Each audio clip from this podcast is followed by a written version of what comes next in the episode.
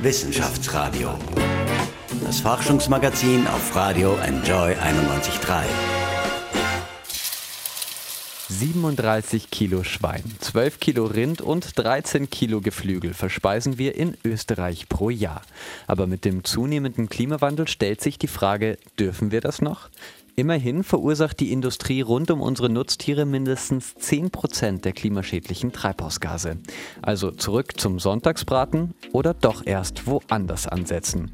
Willkommen im Wissenschaftsradio, mein Name ist Michel Mehle. Um der Frage nach dem nachhaltigen Fleisch auf den Grund zu gehen, treffe ich mich heute mit Günter Schauberger. Er ist Professor an der Veterinärmedizinischen Universität Wien und auf Nutztiere und Klima spezialisiert. Und ich treffe mich da, wo ein großer Teil der Nutztierhaltung in Österreich passiert, im Schweinestall. Gleich. Wissenschaftsradio, das Forschungsmagazin der FH Wien der WKW. Wie hängen unsere Nutztiere und der Klimawandel zusammen? Willkommen im Wissenschaftsradio. Mein Name ist Michel Mehle und hallo, Herr Schauberger. Grüß Gott. Wir sind hier in der Schweineklinik der Veterinärmedizinischen Universität Wien im Schweinestall. Man hört schon neben mir das Stroh rascheln. Sie sind Professor der Abteilung für Physiologie und Biophysik und Sie beschäftigen sich mit dem Klimawandel und unseren Nutztieren. Macht der Klimawandel unsere Tiere denn krank? Wir müssen bei den Auswirkungen vom Klimawandel auf Nutztiere unterscheiden zwischen Tieren, die im Freien gehalten werden, das sind auf Almen, auf, auf Wiesen, und Tiere, die im Stall gehalten werden. Das sind vorwiegend Schweine und äh, Geflügel. Äh, die Tiere, die im, im, Stall gehalten werden, sind jetzt nicht nur der Meteorologie und den, den, dem Klimawandel äh, ausgeliefert, sondern auch der Situation im Stall. Die hängt sehr stark mit der Lüftungsanlage zusammen, mit dem Stallgebäude und mit der Dichte der Tiere in dem Stall. Ja. Das ist sehr spannend. Da kommen wir noch dazu, auch wie sich Landwirte dann quasi an den Klimawandel anpassen. Landwirte, die sind ja Verursacher und Betroffene des Klimawandels zugleich. Mindestens 10 Prozent der Treibhausgasemissionen kommen in Österreich aus der Landwirtschaft, vor allem Methan und Lachgas. Viele Menschen fordern deshalb gar kein Fleisch mehr zu essen oder nur Bio, zum Beispiel bei den Schülerinnenprotesten von Fridays for Future. Würde das denn helfen, unsere Klimabilanz zu verbessern? Das ist eine schwierige Frage, äh, weil die Produktion von äh, Methan zum Beispiel, die ja fast ausschließlich durch Wiederkäuer erfolgt, äh, sehr stark auch von der Intensität der Haltungsbedingungen abhängt. Tiere, die auf der Wiese gehalten werden, die produzieren im Verhältnis und bezogen auf einen Liter Milch wesentlich mehr Methan als Tiere, die sehr intensiv mit Kraftfutter gehalten werden. Äh, deshalb ist es oft schwierig, hier eine, eine gute und richtige Entscheidung zu treffen. Es äh, ist immer die Frage, was man noch alles mit einbezieht. Bei Kraftfutter muss man zum Beispiel mit einbeziehen, dass das aus Übersee kommt, dass das äh, also zum Beispiel Sojabohnen, sehr energieaufwendig produziert wird und auch diese äh, klimarelevanten Emissionen berücksichtigt werden müssen, äh, wenn man die Tierhaltung betrachtet. Es gibt allerdings gerade in der Schweinehaltung nur ganz wenig Bio in Österreich, ähm, ungefähr drei Prozent. Wieso ist das so?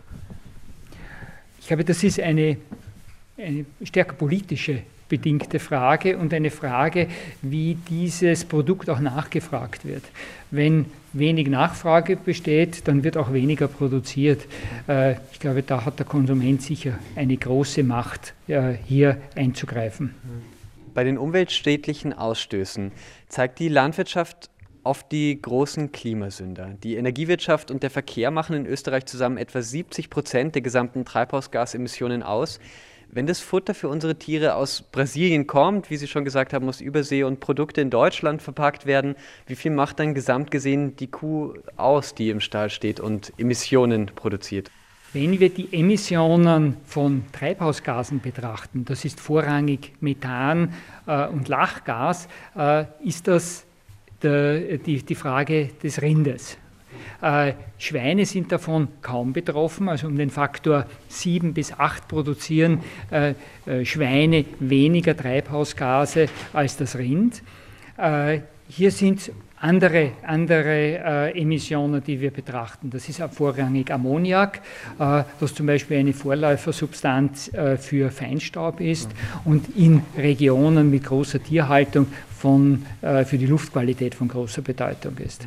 Kommt das Staatsziel Wirtschaft in die österreichische Verfassung? Seit Herbst verhandelt die Regierung mit den Neos um eine nötige Zweidrittelmehrheit. Sie haben sich damals, als die Diskussion aufkam, knapp 50 Wissenschaftlerinnen und Wissenschaftlern angeschlossen, die dagegen sind, dass der Wirtschaftsstandort Österreich ohne Kompromiss Verfassungsrang bekommt. Wieso?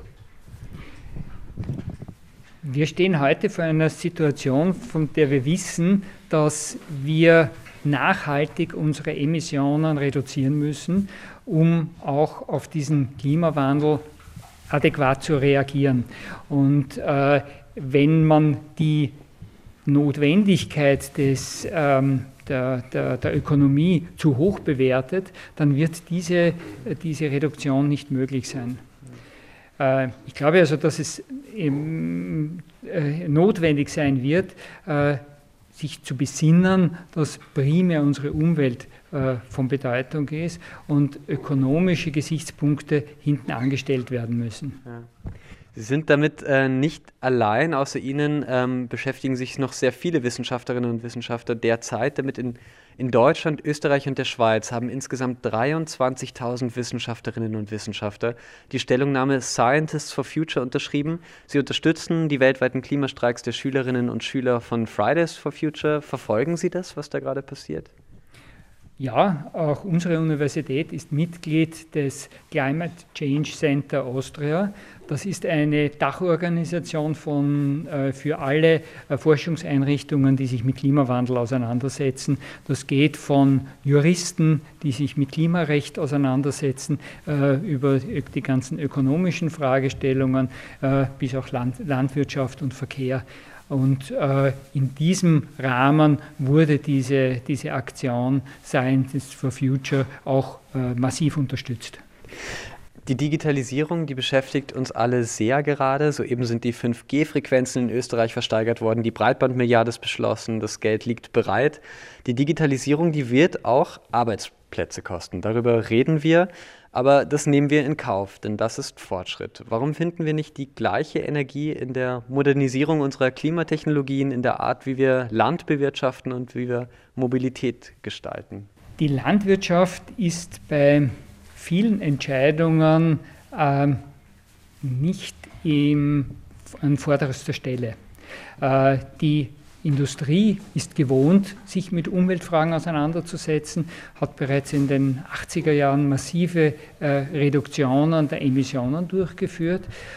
Das haben wir im Bereich der Landwirtschaft derzeit noch nicht in diesem Ausmaß. Hier werden noch ähm, viele Emissionen dadurch gerechtfertigt, dass äh, eine andere Form der Landwirtschaft gar nicht möglich ist. Mhm. Und was denken Sie, ist es möglich, eine andere Form der Landwirtschaft zu machen?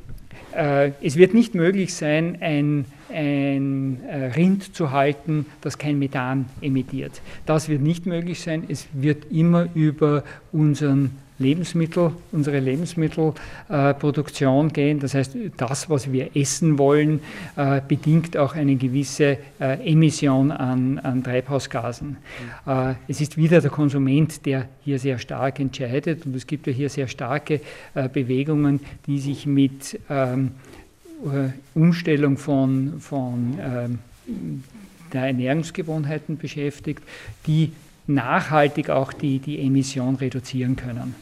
Ja, ein anderer Weg wäre eben, die Tiere an unsere Vorstellungen anzupassen.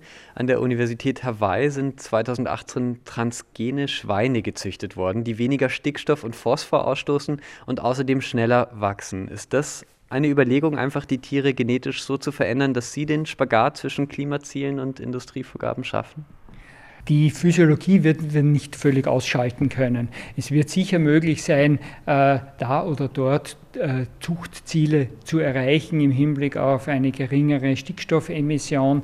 Äh, auch jetzt weiß man schon, wenn man weniger Stickstoff füttert, wird auch weniger Stickstoff ausgeschieden in Form von, von Ammoniak. Auch das wird bereits durchgeführt.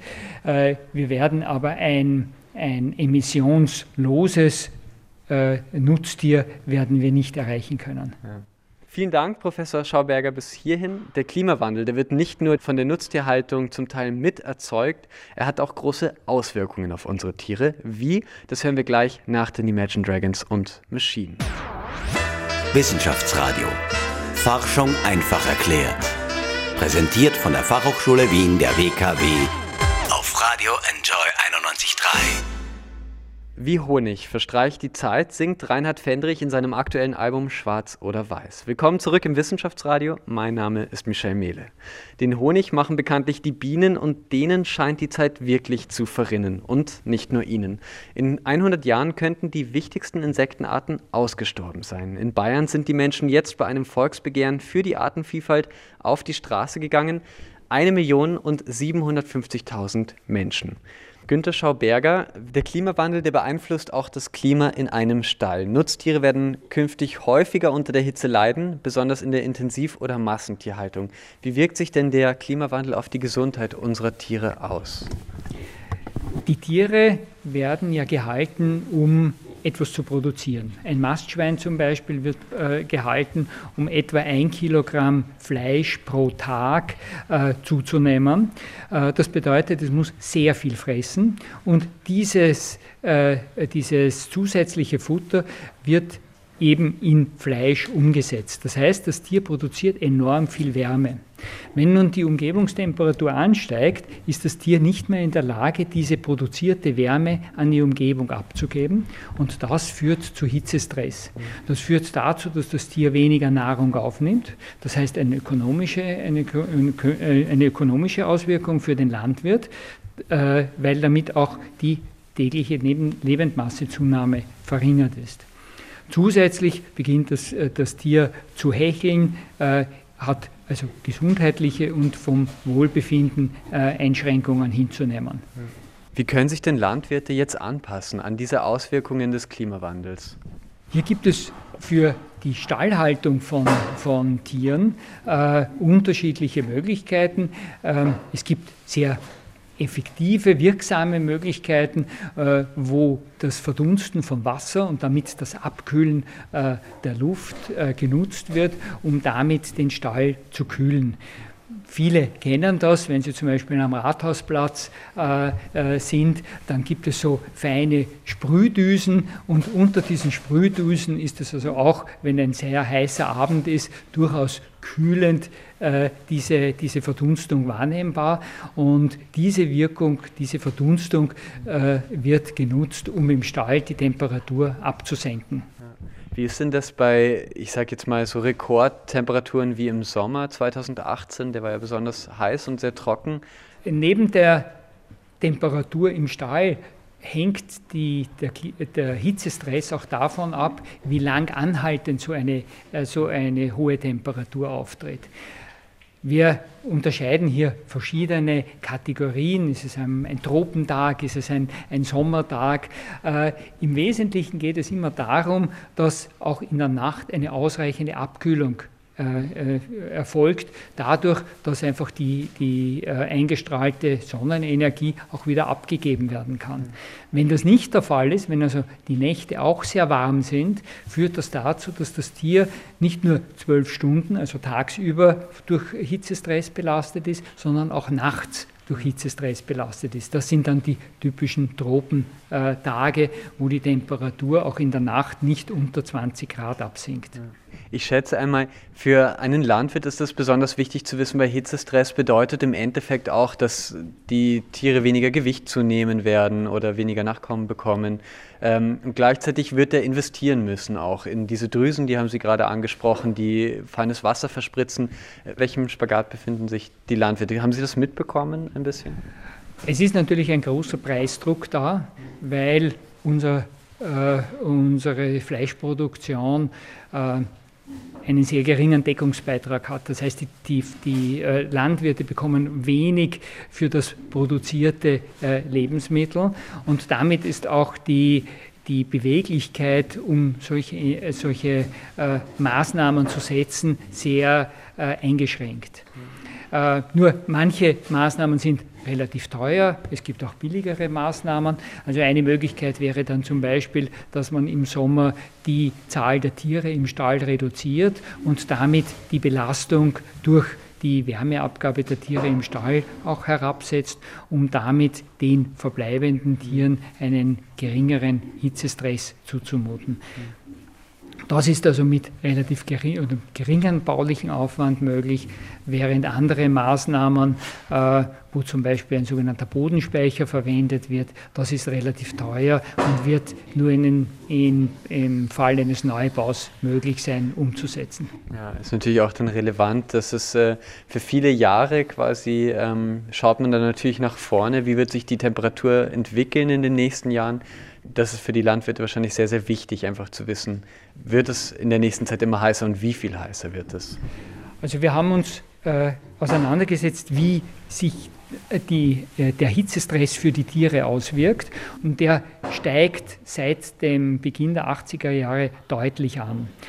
Äh, durch solche äh, Maßnahmen, äh, wie zum Beispiel dieses Versprühen von Wasser oder die Verringerung der Tierdichte im Stall, besteht die Möglichkeit, hier diesen Hitzestress für die Tiere zu reduzieren und damit auch die gesundheitlichen Auswirkungen zu reduzieren. Ja. Äh, wobei die Abstufung natürlich da vielfältig sind. Die gehen bis hin zur äh, Mortalität, dass also viele Tiere in der Endmast zum Beispiel, äh, wo sie sehr empfindlich sind, äh, und der Herz-Kreislauf-Apparat sehr belastet ist, dass es also da hier sogar tote Tiere gibt durch, durch Hitzestress. Treibhausgase ist eine Sache, die ähm, quasi durch die Landwirtschaft produziert werden, aber es gibt auch andere Emissionen, mit denen Sie sich beschäftigen. Was gehört da dazu? In Stallungen wird äh, auch Ammoniak produziert. Dieser Ammoniak wird, äh, wird über die Lüftungsanlage an die Atmosphäre abgegeben und diese Emissionen äh, sind äh, wesentlich für die Bildung von Feinstaub. Ammoniak ist eine wichtige Vorläufersubstanz dafür und das hat natürlich, so wie jetzt äh, erst in den letzten Studien äh, äh, gezeigt wurde, nachhaltige Auswirkungen nicht nur auf die Gesundheit, sondern auch auf die Mortalität der, der Bevölkerung. Wirklich inwiefern? Äh, es wurde für Deutschland äh, die, der Zusammenhang äh, untersucht, wie sich die Lebenserwartung verringert durch die Feinstaubkonzentration. Und das ist natürlich in, in Gebieten, wo viel Tierhaltung äh, erfolgt, von, von, auch von, von Bedeutung. Mhm. Was kann man da tun dagegen? Äh, hier ist es schwierig, etwas zu tun, weil natürlich die Konzentrationen nicht sehr hoch sind, auch im Stall nicht sehr hoch sind. Das ist schon notwendig um, für die Gesundheit der Tiere. Äh, aber nichtsdestotrotz sind die Mengen durchaus beachtlich. Äh, es gibt Möglichkeiten der Abluftreinigung. Hier gibt es natürlich aber ähm, ökonomische Beschränkungen, äh, solche, solche äh, Abluftreinigungsanlagen in Stallungen zu installieren. Hm. Das, was wirklich auch, auch, äh, auch spannend ist, ist, ist äh, natürlich Geruch in der Landwirtschaft. Geruch ist, ist heute das ähm, äh, neben Lärm das zweithäufigste, die zweithäufigste Ursache für äh, Beschwerden der, der Wohnbevölkerung. Äh, und das ist, also, ist in Gebieten mit großer Tierhaltung natürlich äh, ein heißes Thema. Ja. Bienen bei der Arbeit, ein Fuchs, der seine Jungen in den Bau trägt, eine Blume, die mit dem ersten Sonnenlicht ihre Knospen öffnet und riesige Mähdrescher, die diese Idylle je zerstören. Am 4. April kommt der Film Die Wiese von Jan Hahn in die österreichischen Kinos zu sehen. Jede Menge Tierbabys und der Mensch, der ihren Lebensraum zerstört. Wie sehr ist denn die Landwirtschaft und alles, was damit zusammenhängt, zu verteufeln? Muss das immer ein ewiger Konflikt sein, überspitzt gesagt NGOs gegen Landwirte? Äh, ich glaube, solange wir unsere Ernährung nicht so weit umstellen, dass wir weniger Fleisch zum Beispiel zu uns nehmen, äh, wird auch die Landwirtschaft sich nicht ändern und wird nach wie vor in dieser Form produzieren müssen. Äh, die Tierhaltung ist sicher ein Produkt der äh, der Nachfrage und nicht ein, ein Produkt, wie die Landwirtschaft sich ideale Haltungsbedingungen vorstellt. Ja. Ja, ganz einfach. Die Erde ist unser gemeinsamer Lebensraum, aber wer dort wie viel Platz bekommt, das ist ein Streitpunkt. In Österreich ganz besonders bei den Wölfen. Zehn Jahre arbeiten Forscherinnen und Forscher der Veterinärmedizinischen Universität Wien am Wolf Science Center mit Wölfen zusammen. Wie eine Zukunft des Wolfs in Österreich aussehen kann, meine Kollegin Anna Moore berichtet gleich. Wissenschaftsradio, das Forschungsmagazin der FH Wien der WKW.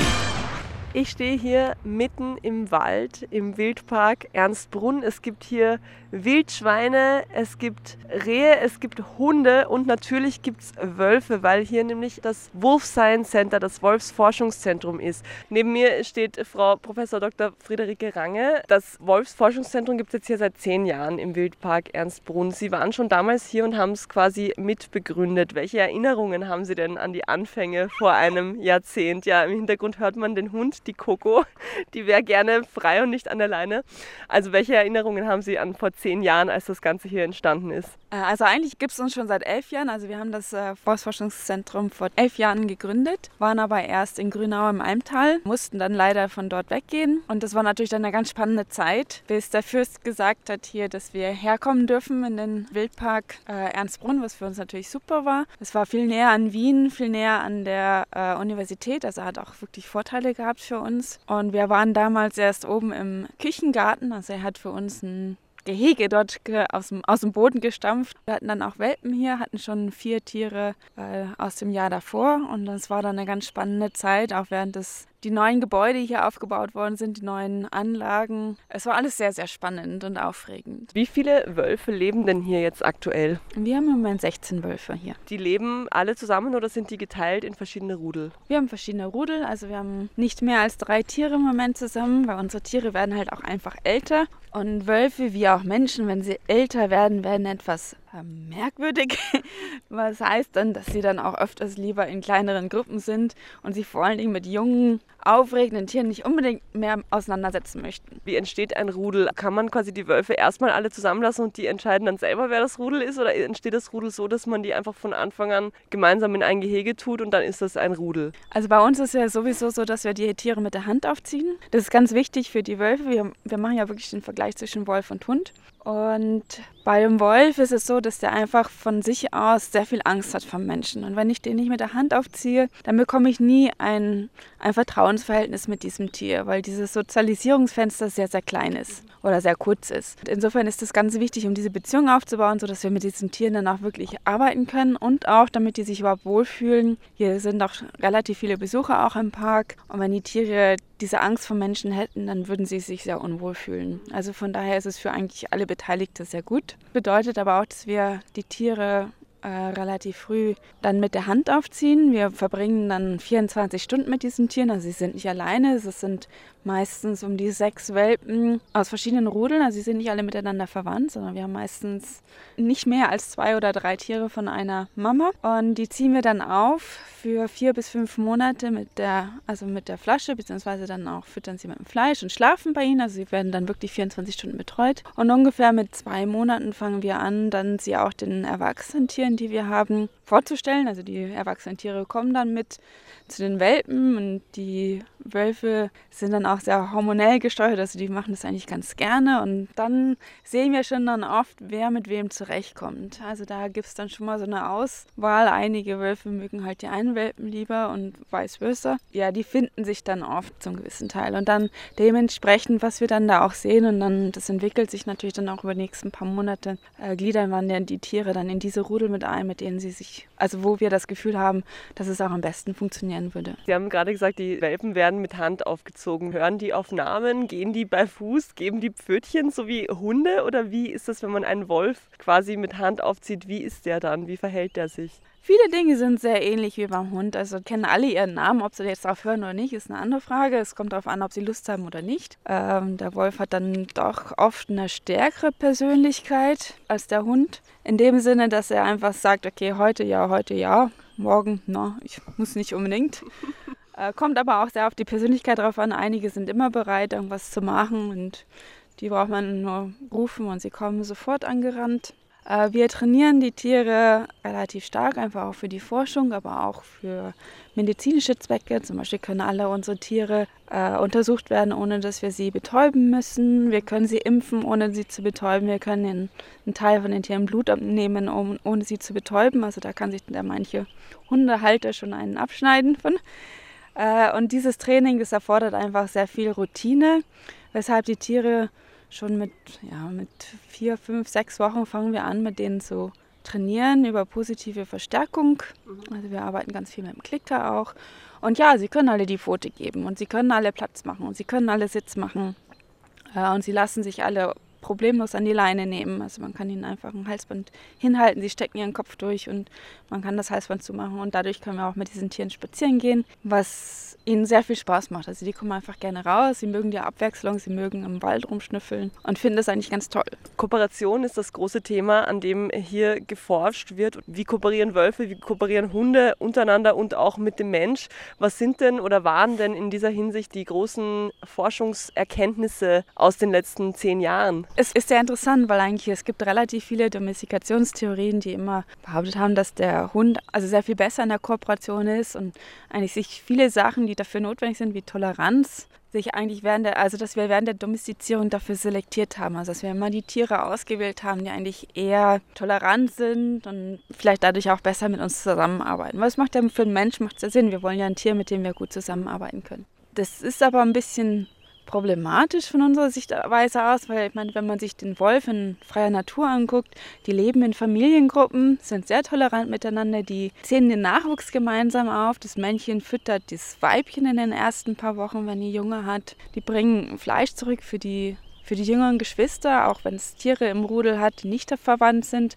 auch die machen das, die bringen Fleisch zurück. Äh, sie verteidigen das Revier gemeinsam, sie jagen gemeinsam. Also da ist eigentlich sehr viel Kooperation schon in der Basis beim Wolfsrudel. Was wir dann auch gefunden haben in die Richtung, ist, dass eigentlich die Wölfe also miteinander eigentlich viel toleranter sind als Hunde miteinander. Es hört sich immer furchtbar an, also die, die schimpfen viel miteinander, diskutieren viel miteinander, da ist viel, viel Kommunikation, äh, aber im Endeffekt wird mehr oder weniger geteilt. Bei den Hunden sieht es dann meistens so aus, dass es äh, der Rudelführer eigentlich frisst und die anderen schauen zu. Man muss dazu sagen, das sind unsere Tiere hier, die genauso aufgezogen werden wie die Wölfe. Die leben auch in Gehegen, sie leben in Rudeln zusammen, die kennen sich genauso lange wie die Wölfe. Der Mensch mischt sich da nicht ein. Also das müssen die Tiere unter sich regeln und das da sind die Hunde meistens nicht so gut da drin. Also da ist es wirklich so, dass der Rudelführer dann frisst und dann schauen zu. Und das sehen wir dann im Endeffekt auch bei der Kooperation, weil für, um miteinander zu kooperieren, gerade wenn es auch um irgendwelche Ressourcen geht, die man gerne haben möchte, muss man relativ nahe kommen, um das zu tun und, und miteinander arbeiten, um an diese Ressource zu kommen. Und man sollte sie hinterher natürlich auch teilen. Und das fällt den Hunden sehr schwer. Also da haben wir eigentlich überall finden wir, dass die Hunde eigentlich nicht sehr gut miteinander kooperieren und die Wölfe, die machen das viel, viel besser. Also die sind viel, viel erfolgreicher. Man kann natürlich dann immer noch sagen, ja, das ist nur unter Artgenossen, aber dafür haben wir natürlich den Hund jetzt nicht unbedingt selektiert, sondern wir haben ihn selektiert, um mit uns zusammenzuarbeiten. Insofern haben wir jetzt auch in den letzten Jahren uns die Mensch-Tier-Kooperation angeschaut. Also da haben wir mit unseren Wölfen als auch mit unseren Hunden Kooperationsversuche gemacht also beide sind erfolgreich. Auch der Hund ist jetzt erfolgreich, aber nicht erfolgreicher als der Wolf. Also auch der Wolf kann ohne Probleme mit Menschen, den er kennt, mit dem er eine gute Beziehung hat, kann er kooperieren und lässt auch den Mensch dann sein Stück Futter nehmen. Also der nimmt ihm das dann nicht weg, obwohl wäre wahrscheinlich gar nicht so schwierig, dann Aufstand zu machen. Aber das tun sie nicht. Also sie arbeiten dann wirklich sehr, sehr artig mit uns zusammen. Was allerdings ein großer Unterschied ist, wie sie das Ganze machen. Während der Hund eigentlich eher darauf wartet, dass der Mensch vorangeht und was macht und dann folgt, ist es beim Wolf so, dass er eher initiiert. Also er geht vor, er schaut zurück, kommt der Mensch jetzt, aber er macht ganz oft, zeigt er die Initiative. Und wenn er zu langsam ist oder wenn er was anderes macht, dann folgt er auch dem Menschen nicht ganz so gut wie der Hund. Und das ist natürlich schon was, was vielleicht dann der Unterschied ist, warum der Hund das bessere Haustier ist. Und da sollte kein Zweifel drüber sein, dass das so ist, weil der Hund eigentlich unseren Anweisungen folgt und einfach auch ein bisschen mehr darauf achtet, was wir machen und sich dann äh, führen lässt. Das heißt, was sich eigentlich herausstellt bei dieser Forschung ist, dass wir nicht für bessere Kooperationsfähigkeit beim Hund selektiert haben, sondern für eine andere Art der Zusammenarbeit. Was sind die aktuellen Forschungsprojekte, die gerade hier betrieben werden? Also im Moment arbeiten wir noch daran, auch wieder Kooperationsthema, wie weit die die Rolle des anderen verstehen. Also was der, wenn man zusammenarbeitet, ja, was für eine Aufgabe der andere hat, was für eine Rolle der hat und wie, wie wichtig der eigentlich ist. Ob die das verstehen oder ob das eigentlich nur durch einfache Assoziationen dieses, die Kooperation zustande kommt. Dann arbeiten wir daran, also ob Oxytocin, das ist dieses Liebeshormon, so wird es oft genannt, wie weit da wirklich ein, also das ist zum Beispiel auch eine, eine Hypothese, dass während der Domestizierung sich dieses äh, Oxytocin-System geändert hat und dadurch vielleicht durch die also wenn man jetzt zum Beispiel einen Hund streichelt oder sich mit ihm auseinandersetzt, dass da vielleicht beim Hund und beim Menschen mehr Oxytocin ausgeschüttet wird und dadurch diese enge Beziehung zustande kommt. Und das testen wir jetzt zum Beispiel auch mit den Wölfen. Ob bei Wölfen, ob wir, eine, ob, ob wir sowas sehen, dass wenn die eine enge Beziehung haben mit einem Menschen, was wir mit unseren Handaufziehern haben, ob es dann auch zu dieser Oxytocin-Ausschüttung kommt oder ob das wirklich was Besonderes ist beim Hund. Ich habe gelesen, auf der Website steht das, es gibt hier im, im Wolf Science Center eines der größten Laufbänder der Welt, 10 Meter lang, über 2 Meter breit. Wenn man sich hier umschaut, hier ist viel Platz, kommt man jetzt nicht auf die Idee, dass es unbedingt ein Laufband braucht. Was machen Sie denn damit? Was wird damit erforscht? Äh, da geht es auch wieder darum, mehr um die Physiologie, wie die Tiere miteinander zusammenarbeiten. Und zwar können wir die Herzschlag Rate messen von den Tieren, indem wir in so einen Brustkorb umstellen. Da sind sie drauf trainiert. Das heißt, dann können wir die Herzschlagrate messen. Und die Frage ist dann zum Beispiel, ist es ein Unterschied, ob ein Tier alleine auf diesem Laufband läuft oder ob sie gemeinsam laufen? Weil es kann natürlich schon sein, dass wenn ich jetzt mal zusammen jagen gehe, dass schon das gemeinsame Laufen schon eine Belohnung ist. Dass es gar nicht darum groß geht, jetzt, dass man dann Futter bekommt, sondern einfach, dass dieses gemeinsame ja Laufen schon eine Belohnung ist und dadurch sich das entwickelt hat. Und solchen Fragen wird danach gegangen. Ist es eigentlich so, dass sowas wie, also ein Thema wie Kooperationsverhalten zwischen Wolf und Mensch oder eben Kooperationsverhalten zwischen diesen Arten, dass das irgendwann zu Ende erforscht ist? Gibt es da endgültige Forschungsergebnisse oder gibt es da auch verschiedene Schulen, die einen sagen das, die anderen sagen so? Das Schöne an der Forschung, ich glaube, mit jedem abgeschlossenen Versuch haben wir zehn neue Fragen. Also wir kriegen immer nur ein ja, ein Teil von einem Bild. Und es gibt immer so viele Variablen, auch Unterschiede zwischen den Tieren. Jedes Tier ist ein bisschen anders und dann ist es halt immer spannend, da wieder nachzuhaken und, und weiter zu fragen, was verstehen Sie jetzt wirklich? Dann haben wir ein Ergebnis und ja, aber womit könnte das zusammenhängen? Also da folgen immer wieder Fragen. Also ich glaube nicht, dass uns irgendwann langweilig wird.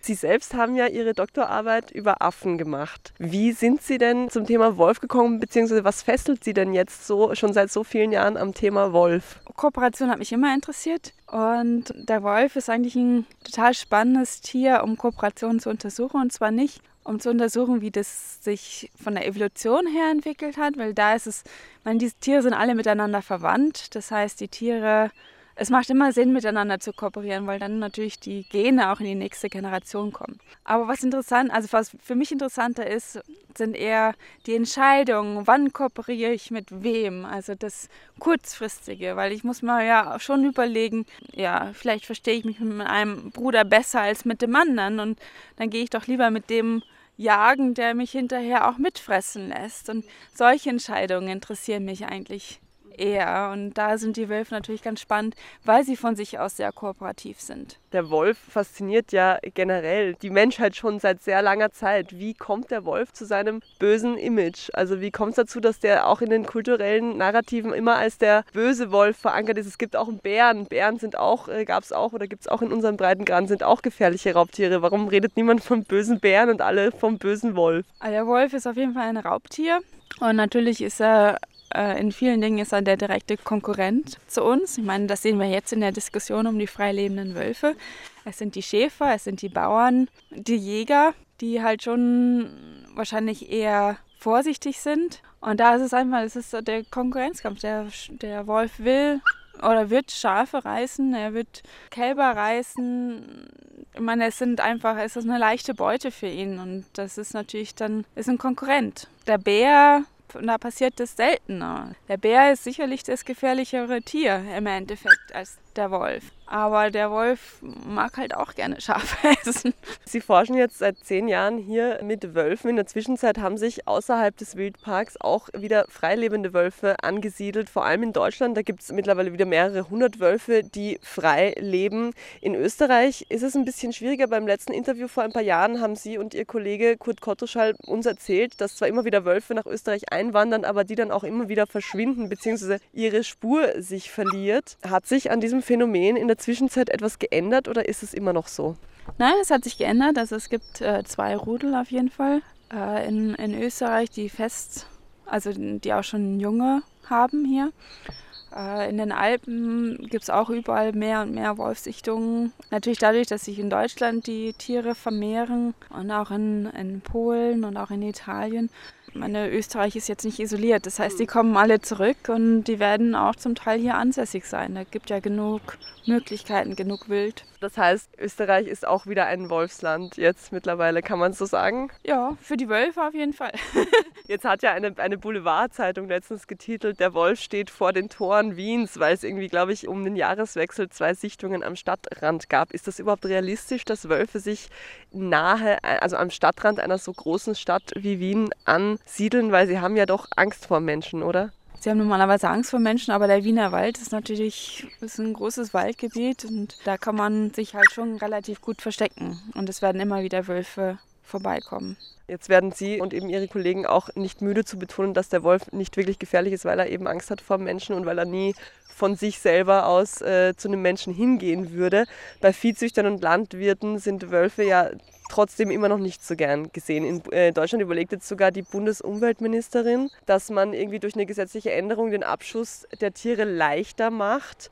Was kann man da tun, beziehungsweise was muss getan werden, damit das doch noch möglich ist, eine friedliche Ansiedlung in Deutschland und Österreich, ohne dass da ständig auf Tiere geschossen wird? Also man muss halt zumindest ähm, Maßnahmen ergreifen, um die Weidetiere zu schützen. Und ich meine, wenn Wölfe wirklich die Angst verlieren und in die Dörfer kommen oder zu nahe kommen, dann wird wahrscheinlich Abschuss irgendwann notwendig sein. Es gibt einfach Tiere, die dann die Angst verlieren und das ist natürlich nicht gut, was aber nicht heißt, dass alle Wölfe jetzt gefährlich sein müssen. Ist auch immer eine Frage, wann die Tiere kommen, wenn die jetzt äh, nachts durch die Dörfer stöbern. Ich meine, natürlich kann man dann sagen, oh ja, das ist mir jetzt nicht wohl, aber meine, für die Wölfe, die sehen halt, nachts ist da keiner. Das signalisiert nicht, dass sie unbedingt keine Angst mehr vor Menschen haben. Es ist auch so, dass viele Leute dann, wenn sie im Auto sitzen und Wolf sehen und der Wolf nicht wegläuft, der sieht das Auto dort. Das ist halt für ihn was ganz anderes. Und nur weil das Tier stehen bleibt und schaut und nicht gleich wegläuft, heißt das nicht, dass es keine Angst vor Menschen hat. Man muss da sehr vorsichtig sein und man muss es einfach differenziert betrachten. Wie wird es hier am Wolfsforschungszentrum in den nächsten zehn Jahren weitergehen? Was haben Sie noch vor? Sie haben gerade gesagt, langweilig wird Ihnen nicht werden.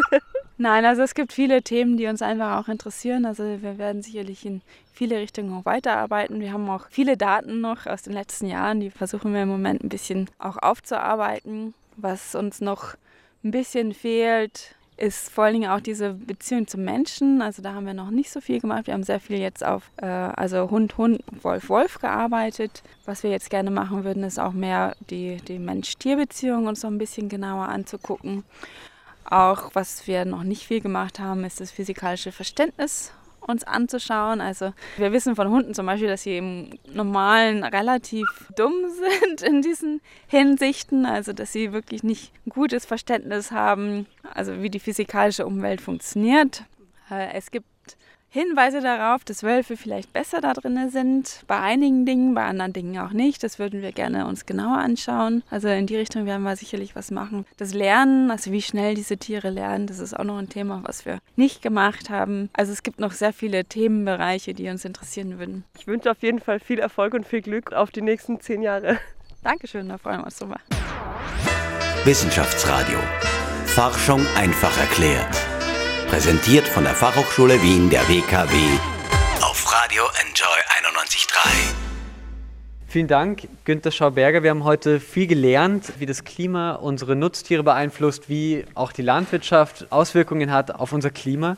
Gibt es noch einen Wunschsong, den wir Ihnen zum Abschluss spielen können? Zum Beispiel The Animals mit House of the Rising Sun. Das ja, das ist Ameri Ja? Ja, ja. Dann machen wir The Animals mit House ja, of the ja, Rising Sun. Ja. Wenn ihr jemanden kennt, dem der Podcast gefallen könnte, teilt ihn gerne. Ansonsten hoffe ich, dass er euch Spaß gemacht hat und ihr vielleicht etwas Neues gelernt habt. Wir hören uns jeden Dienstag ab 10 Uhr auf Radio Enjoy 91.3 im Wissenschaftsradio. Wissenschaftsradio, das Forschungsmagazin. Jeden Dienstag von 10 bis 11. Alle Infos unter enjoyradio.at.